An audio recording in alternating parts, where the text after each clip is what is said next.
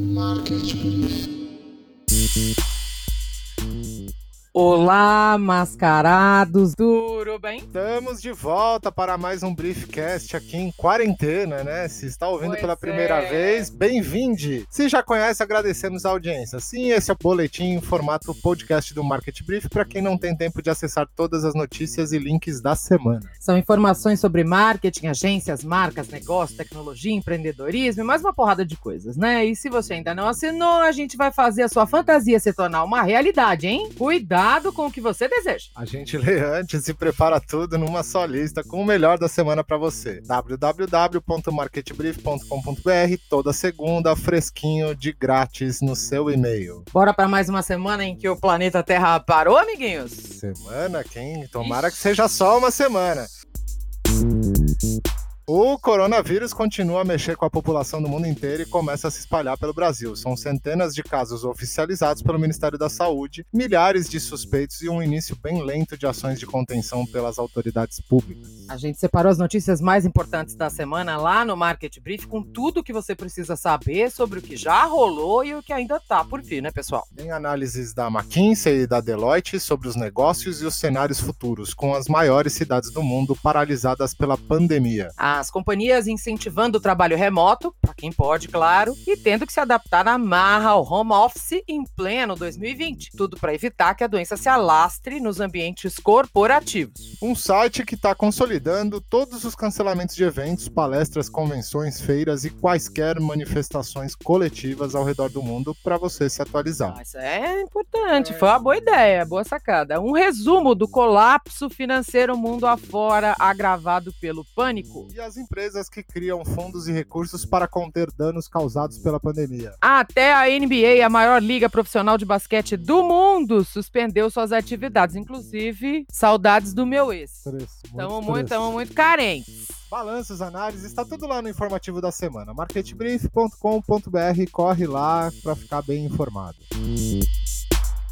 E já que o coronavírus é o assunto da semana, claro, mas nem só de pandemia vive a economia e a tecnologia, vocês sabem. Algumas coisas rolaram simultaneamente a todas essas notícias de saúde pública. Teve a HP, por exemplo, recusando a oferta de compra da Xerox. A popular Xerox aqui no Brasil. Lembra dessa história? A gente deu aqui o ano passado. Xerox podia criar uma campanha Xerox Home, né? Meu Deus!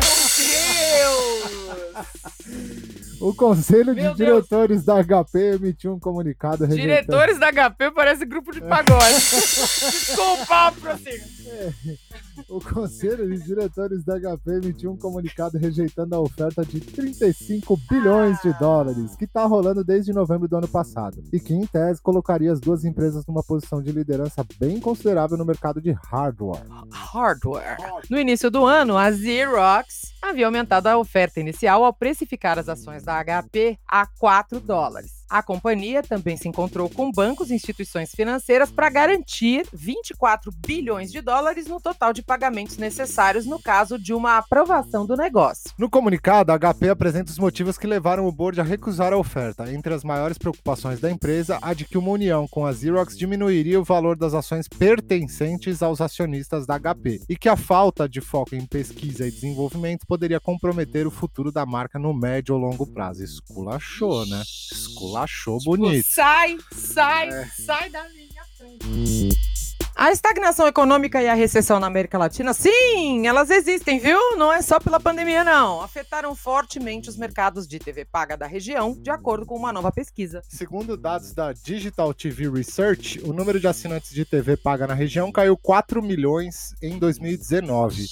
E essa tendência continuará em queda, atingindo um nível baixo de 67 milhões em 2025, abaixo dos 72 milhões em 2017. O Brasil foi o país mais atingido, perdendo 3 milhões de assinantes entre 2015 e 2019. O México também perdeu assinantes desde 2016. Enquanto o mercado geral está em queda, a TV a cabo digital ultrapassará a TV paga por satélite em 2021. A TV a cabo adicionará 4 milhões de assinantes entre 2019 e 2025, com a tendência da TV a cabo analógica na direção oposta. Um analista da Digital TV Research, responsável pela pesquisa, disse que, abre aspas, a TV via satélite é o maior perdedor da TV paga. Pesquisa pesquisa de TV digital prevê 28 milhões de assinantes de TV via satélite até 2025, abaixo do pico de 36 milhões em 2017. Tá russa a coisa, independente de É, qualquer tá coisa. feio, tá feio. Plataforma de formato curto Kibi, Quibi, sei lá como fala esse negócio, Eu vou falar Kibi. deve ser lançado em menos de um mês com uma oferta promocional para atrair usuários. Será um teste de 90 dias com a condição de que eles se inscrevam antes do lançamento em 6 de abril. Após esse período, o Quibi, Kibi, sabe sei lá, custará 4 dólares e 99 cents por mês com anúncios ou 7 dólares e 99 cents por mês sem anúncios. Embora inferior ao Netflix, o nível sem anúncios custará mais do que o da Apple TV e da Disney Plus. O serviço promete criar conteúdo de alta qualidade com menos de 10 minutos e iniciará sua oferta com 50 títulos de lançamento. Eles variam de 4 filmes em capítulos, películas completas divididas em pedaços entre 4 e 10 minutos, programas com e sem roteiro com estrelas de Hollywood e também da música. Nossa, é tipo dividir o irlandês pra você assistir, você que tá com preguiça. Entendi. O Quibi, Kibi, diz que lançará novos vídeos todos os dias e tem um grande número de celebridades e estúdios inscritos para criar conteúdo. Mas, como nem tudo cheira flores, a nova plataforma vem enfrentando alegações de que um de seus principais recursos tecnológicos viola a propriedade intelectual de uma outra empresa, de acordo com documentos que descrevem a disputa judicial ainda em andamento. Ih, rapaz! Rapaz! Estudo da Universidade do Arizona, Arizona. Arizona, nos Estados Unidos, dá uma visão diferente sobre os potenciais riscos envolvidos na prática de adolescentes publicarem selfies em redes sociais. Realizada com pessoas dessa faixa etária do gênero feminino, a pesquisa sugere que editar demais seus autorretratos pode ser algo mais nocivo para a autoimagem do que postar muitas fotos na internet. Ô, louco, os dados vêm de um questionário aplicado em 278 pessoas entre 14 e 17 anos. Elas responderam perguntas sobre a frequência de publicação de selfies em redes sociais, o tempo de edição e o que costumam modificar em suas próprias fotos antes de postá-las. Por exemplo, se retiram olhos vermelhos, se apagam marcas no rosto e pele ou se tentam parecer mais magras. As informações ajudaram os pesquisadores a traçar o que eles chamam de autoinvestimento, ou seja, quanto tempo e esforço a pessoa está disposta a investir para chegar à foto ideal de si mesma. Ai, o ideal de eu. A pesquisa levanta um neologismo chamado autoobjetificação. Trata-se de fazer tantas modificações para chegar à, entre aspas, imagem perfeita, que o usuário se transforma em um objeto de si mesmo, ou seja, começa a olhar para o seu corpo como se ele fosse um objeto. O problema é que garotas que se auto-objetificam são mais passíveis de se sentirem envergonhadas com seu corpo real e mais ansiosas com relação às suas aparências. A pesquisa tem foco em meninas adolescentes exatamente porque elas são mais propensas a esse tipo de comportamento, mas isso pode não ser uma exclusividade de jovens menores de idade, alertam os pesquisadores. Opa! A gente sabe. É chegada a hora da nossa editoria especial. Vamos acompanhar? Aquela boa e velha mistura de notícias e tendências pra gente ficar de olho num futuro breve. A Amazon.com anunciou uma nova linha de negócios que vende a tecnologia por trás de suas lojas de conveniências sem caixas para outros varejistas. A gigante Web diz que tem vários, entre aspas, acordos assinados com clientes, embora não tenha mencionado quem são eles. O serviço foi apelidado de tecnologia Just Walk Out. O negócio parece refletir a estratégia da Amazon de desenvolver recursos internos, como armazéns para ajudar na entrega de pacotes e tecnologia em nuvem para dar suporte ao seu site, e depois transformá-los em serviços lucrativos, claro, que ela possa oferecer a outros varejistas. Analistas afirmam que o mercado de varejo sem caixas, uma das tendências do setor nos Estados Unidos, pode crescer em até 50 bilhões de dólares logo mais. Vamos acompanhar? Olha a geração de inúteis aí do Yuval Harari chegando.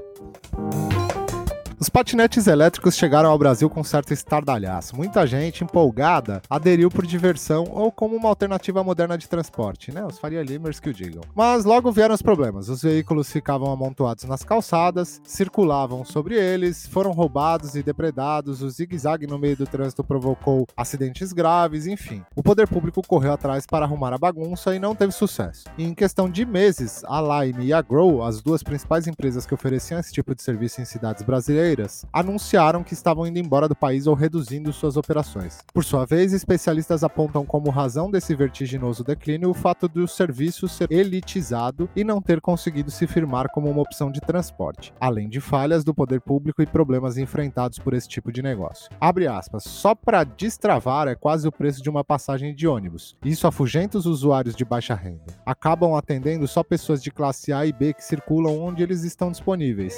É algo para poucos, fecha aspas, disse um pesquisador em mobilidade urbana para a BBC. Mesmo assim, as plataformas Uber e Scoo ainda apostam nos patinetes como alternativa e dizem que vão investir no setor com preços mais baixos e mais facilidade de aluguel e descarte do veículo. Vamos acompanhar.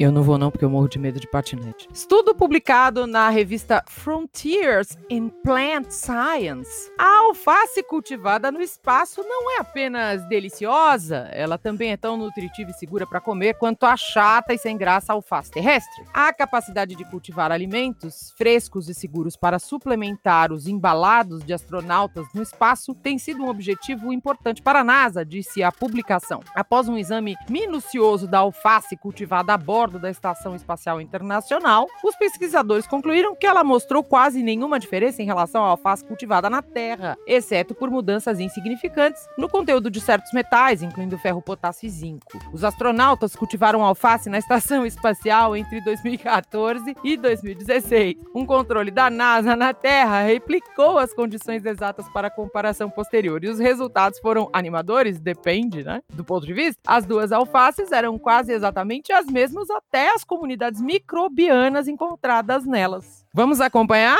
Você comeria uma alface vinda do espaço? Não sei. Esse foi o Vamos Acompanhar de hoje. Prometemos voltar na próxima edição do programa, já que sempre tem algo bizarro ou interessante pra gente ficar de olho mesmo, né? Bem bizarro, inclusive. Momento bizarro.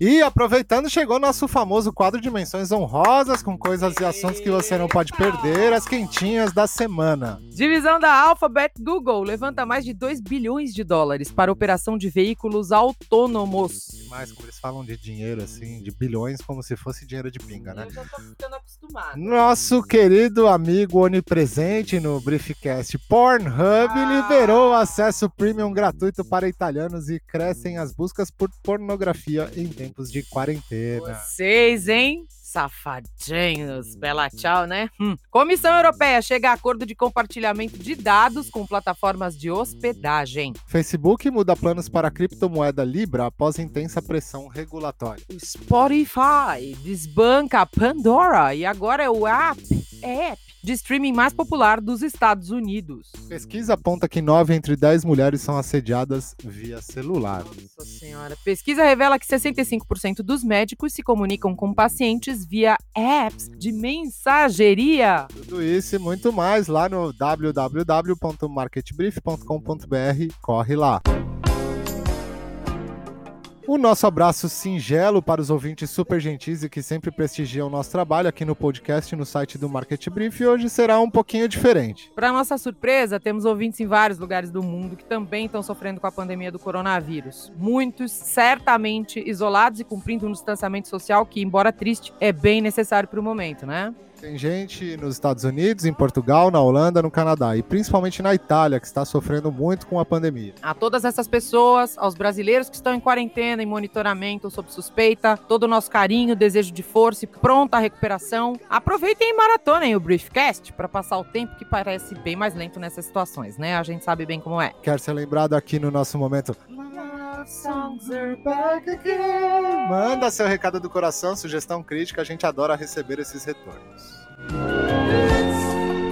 O Briefcast é o nosso resumão em formato podcast das melhores notícias de tecnologia, comunicação, mercado, tendências e muito mais. A direção é de Aline Sordilli com a colaboração de Helena Sordilli. A gente se despede lembrando que os cursos que o time do Market Breath ministraria nos próximos dias na Escola Superior de Propaganda e Marketing em São Paulo estão suspensos até que as questões relacionadas ao coronavírus sejam solucionadas e as instalações da instituição educacional estejam prontas para receber os estudantes e toda a comunidade com total segurança, tranquilidade e proteção necessárias, ok? Mais informações sobre o cancelamento das aulas no site da SPM e também no nosso informativo da semana, beleza? Importante agora, pessoal, é proteger a vida e a saúde, não só dos nossos ouvintes, alunos e parceiros, mas de todo o país e nossa enorme comunidade vulnerável: idosos, pessoas em áreas de risco, moradores em situação de rua, trabalhadores e trabalhadoras das ruas e todo mundo que a gente sabe que realmente vai sofrer com essa pandemia que vamos enfrentar daqui para frente. Uma ótima semana para todo mundo com muita saúde, é o que nós do Market Brief desejamos. Para quem tiver dúvidas sobre coronavírus, COVID-19, o SUS já disponibilizou um aplicativo tanto para iOS quanto para Android. O link, todas as informações para você baixar esse aplicativo direto do Ministério da Saúde estão lá no Market Brief. Cuidem-se bem e até semana que vem, pessoal. Abraço a todos e até logo.